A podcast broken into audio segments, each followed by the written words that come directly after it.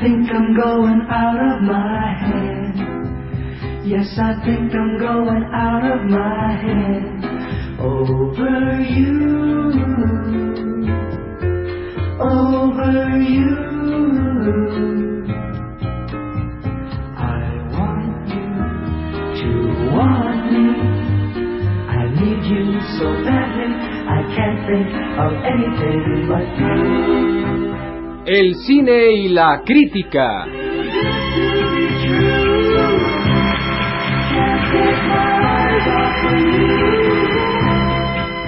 La serie que desentona porque es humana y perdona.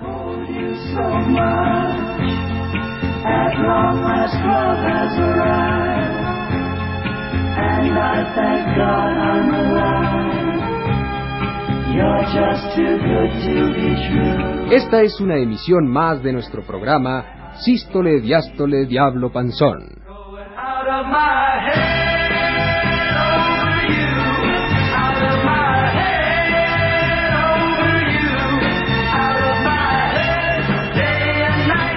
Con ustedes la doctora A.K., pedagoga de la emoción y normadora cardíaca. Muy buenas tardes, hermanos de Psique. Estoy nuevamente con ustedes en esta emisión de oro del programa que todas las tardes llega al centro de sus hogares, es decir, al corazón. En esta emisión de oro de sístole, diástole, diablo panzón, otorgaremos los premios del año a las mejores soluciones. Está con nosotros en primer término Espiridión Trujé. Eh, ¿Sería usted tan amable, Trullito, de exponernos Pero su caso? antes de que lo exponga, mi querida doctora, tal vez sería conveniente refrescar al auditorio los procedimientos de este su tan gustado programa Sístole, Diástole, Diablo Panzón. Como ustedes saben, queridos amigos, el procedimiento es tan simple como un beso, o tan sencillo como un recuerdo, o tan amable como una nostalgia. Ustedes mandan su caso, lo exponen brevemente a programa Sístole, Diástole, Diablo Panzón, Telediadema, Avenida Chapultepec. Nosotros recibimos la carta e inmediatamente procedemos a examinarla. Si la carta contiene un drama humano interesante, un problema angustioso o un problema conmovedor o algo que llegue directamente al corazón del auditorio, la elegimos y usted tiene la oportunidad de venir a plantear aquí su caso y, lo que constituye la enorme novedad de este programa, a plantear lo que usted considera su solución. La doctora acá decide si esa solución es justa o no lo es. De manera que vuelvo a cederle el micrófono a la doctora. Muchas gracias, profesor Rabadilla. Eh, prosigamos entonces con el primer caso de esta tarde. Eh, Trullito, ¿sería usted tan amable? Buenas noches. Sí, cómo no, con todo gusto. Dígame qué tengo que decir. Pues eh, proceda usted a contarnos su problema en primer término. Pues es que no sé por dónde empezar. Realmente comemos muy poco, ¿ve usted? Todos nosotros comemos muy poco. Somos una familia que podría ser feliz, pero que por desgracia no lo somos. No lo somos porque porque yo no tengo trabajo, soy el principal sostén de la familia y no puedo encontrar trabajo todavía. Claro, esto se debe a dos razones fundamentales. La primera es, como ya le dije, que no tengo trabajo. La segunda es que mi madrecita es una viejecita paralítica que camina en silla de ruedas. Pero todavía no compramos la silla de ruedas porque no tenemos dinero, entonces tampoco tenemos una cama en donde puede estar.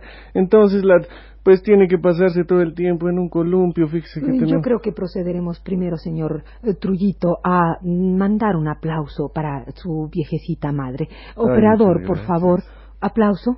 No tenemos efectos de sonido.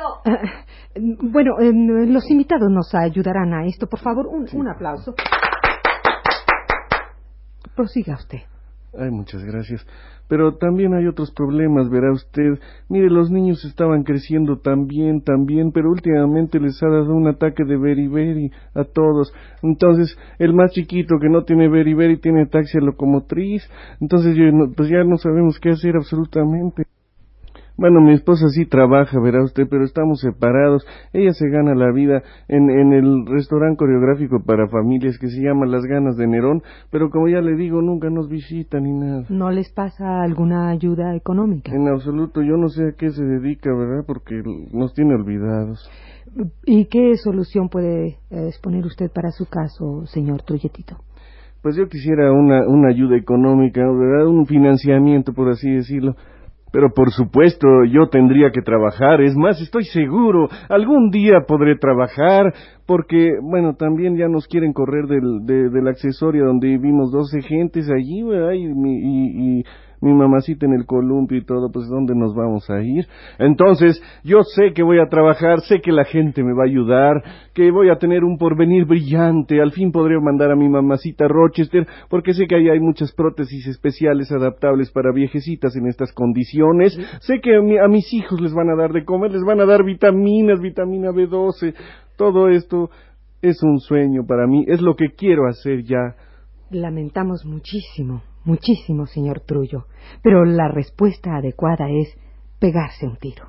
Acaba usted de perder, al escabullir su deber, un condominio amueblado en Felipe Villanueva número 90, un seguro de salud para toda la familia y un viaje de vacaciones y exploración en las hermosas montañas guatemaltecas con guía. Oh.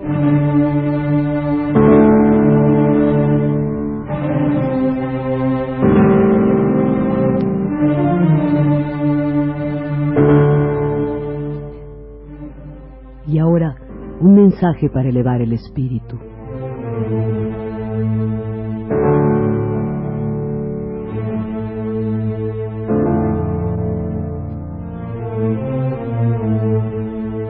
Amigos, el Frente Nacional para el Saneamiento y Limpieza de la Atmósfera Moral de este país presenta su nueva campaña sensacional. ¡Tú tienes! Enseguida algunos detalles de esta campaña. Tú tienes el cielo más esplendoroso. Tú tienes las montañas más exhaustivas. Tú tienes el corazón de México en tus manos. No solo tú puedes, tú también tienes.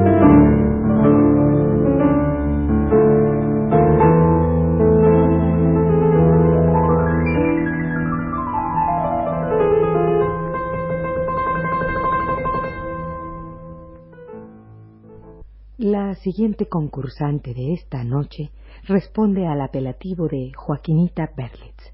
Por favor, señora Berlitz, exponga usted su caso para llegar al corazón del corazón del corazón del pueblo. Pues mire usted, doctora, en primer lugar soy señorita porque cuando les ponga mi caso usted se va a dar cuenta de que no he podido ni siquiera casarme. Mire usted, yo soy guía de turistas, doctora, y durante los últimos 16 años eh, me empeñé en aprender armenio para que si llegaba el caso de que a México se le diera la sede de las Olimpiadas, pues contaran con una persona que dominara el armenio. Entonces usted comprende que aquí en México pues no hay maestros de armenio, entonces tuve que trabajar y luchar hasta poder ir a Armenia para aprender armenio. Todo eso me llevó casi toda mi vida, mi juventud, mis ilusiones, en fin. Pero al fin le dieron a México la sede de las Olimpiadas y yo me dirigí al comité y llegué y les dije, yo hablo armenio. Pero doctor, resulta que mis servicios no van a ser necesitados porque no hay delegación. No hay delegación de Armenia. ¿Y podría usted, eh, eh, señorita Berlitz, concretarnos su problema? Pues mire usted, doctora, resulta que en este año olímpico, en el que todos los mexicanos tenemos que hacer algo especial, una gracia especialísima, yo lo único que puedo hacer es hablar armenio y no tengo con quién. Entonces, ¿cuál es eh, la solución que usted propone para su caso, señorita Berlitz? Pues yo había pensado, doctora, eh, ampliar mis conocimientos aprendiendo idiomas como eh, el Kiswahili, el Burundanga, el papiamento y el tagalo, que pues no son idiomas, pero de cualquier manera, pues aprenderlos. Lamento muchísimo, señorita Berlitz, pero ha equivocado usted la respuesta. La respuesta correcta es hacerse pasar por Armenia, apersonarse como representante única de esa delegación y correr por lo menos en la carrera de maratón. Además podría ir diciendo aquí y allá y acullá alguna frase en armenio, algún poemita pequeño para que no perdiera usted enteramente su dominio del idioma. Aunque no gane, puede vivir quince días en la hermosísima Villa Olímpica, enfermarse y obtener protección y cuidados durante unos dos años para que aprenda usted inglés. Lo sentimos muchísimo, pero acaba usted de perder una colección de discos linguafón, una foto autografiada de la bella actriz javanesa Beatriz Truglo y un par de patines existenciales.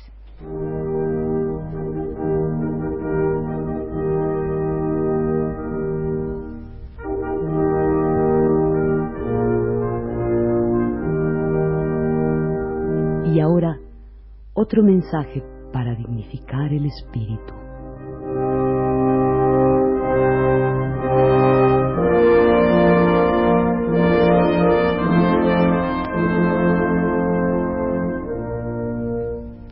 Una consigna más del Frente Nacional para limpiar y depurar la atmósfera moral de este país. Tú también duermes si no te das cuenta que estás viviendo en un momento crucial de nuestra historia. Tú también duermes. Si no estás consciente que estamos cumpliendo el mágico ideal de la utopía. Tú también duermes. Si no sabes que este es el mejor de los mundos posibles. Si no te das cuenta de eso, tú duermes.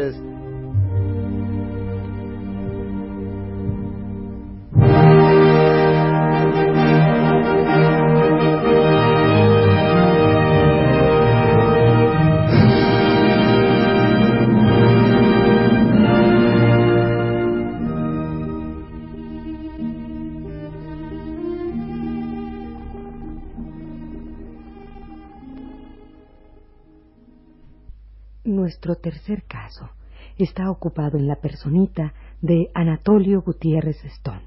Exponga usted, por favor, su caso.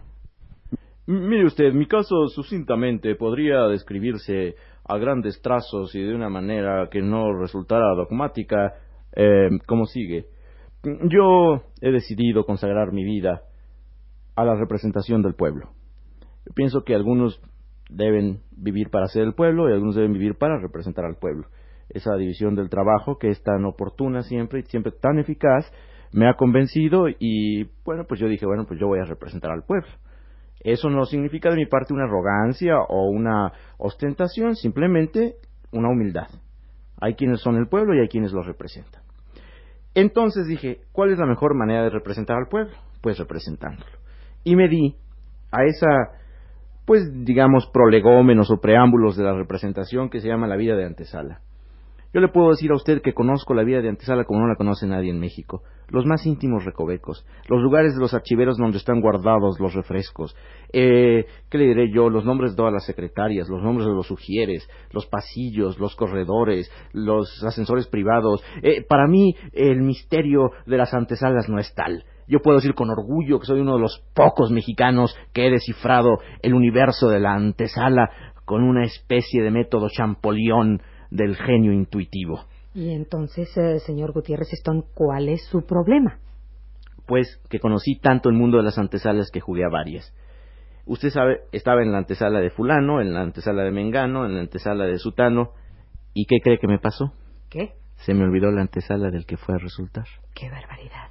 ¿Y cómo piensa usted, señor Gutiérrez Stone, resolver su problema, su grave situación? Pues después del fracaso o de lo que llaman mis amigos, con una cierta ironía y cierto sarcasmo, el caso de la antesala olvidadita, he decidido que en México, en general, solo hay una consigna, una regla áurea de nuestra condición para llegar a ser representantes de los representados. Y esa regla áurea muy sencilla es un solo padrino y con él hasta la muerte. De manera que, como voy a ceder el conocimiento que tengo del mundo de las antesalas y me dedicaré exclusivamente a cultivar una sola, renuncio a mi sabiduría largamente acumulada y me concentro en un solo edificio. Perfectamente, señor Gutiérrez Stone. Ha dado usted la respuesta correcta. Se lleva usted, se ha hecho usted acreedor, señor Gutiérrez Stone, al premio del año. Puede recibir desde este momento una camiseta que en el frente lleva escrito Gutiérrez Stone para el 76. también, también una calcomanía en preciosos, espera un momento, colores psicodélicos que dicen México 68, señor Gutiérrez Stone. Y que puede colocarse, como usted sabe, en cualquier superficie lisa. Y también se lleva usted un yoyo ontológico. Muchas Felicidades, Muchas gracias. señor Gutiérrez. Mm, lo dejamos para el próximo programa. A ustedes, eh, eh, qué amable auditorio, muchas gracias, muchas gracias por su atención.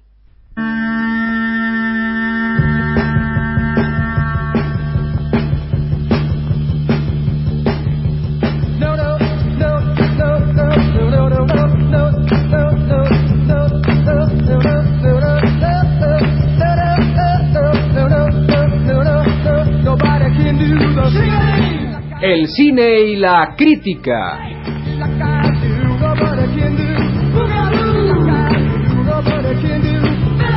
Una serie que desentona porque es humana y perdona.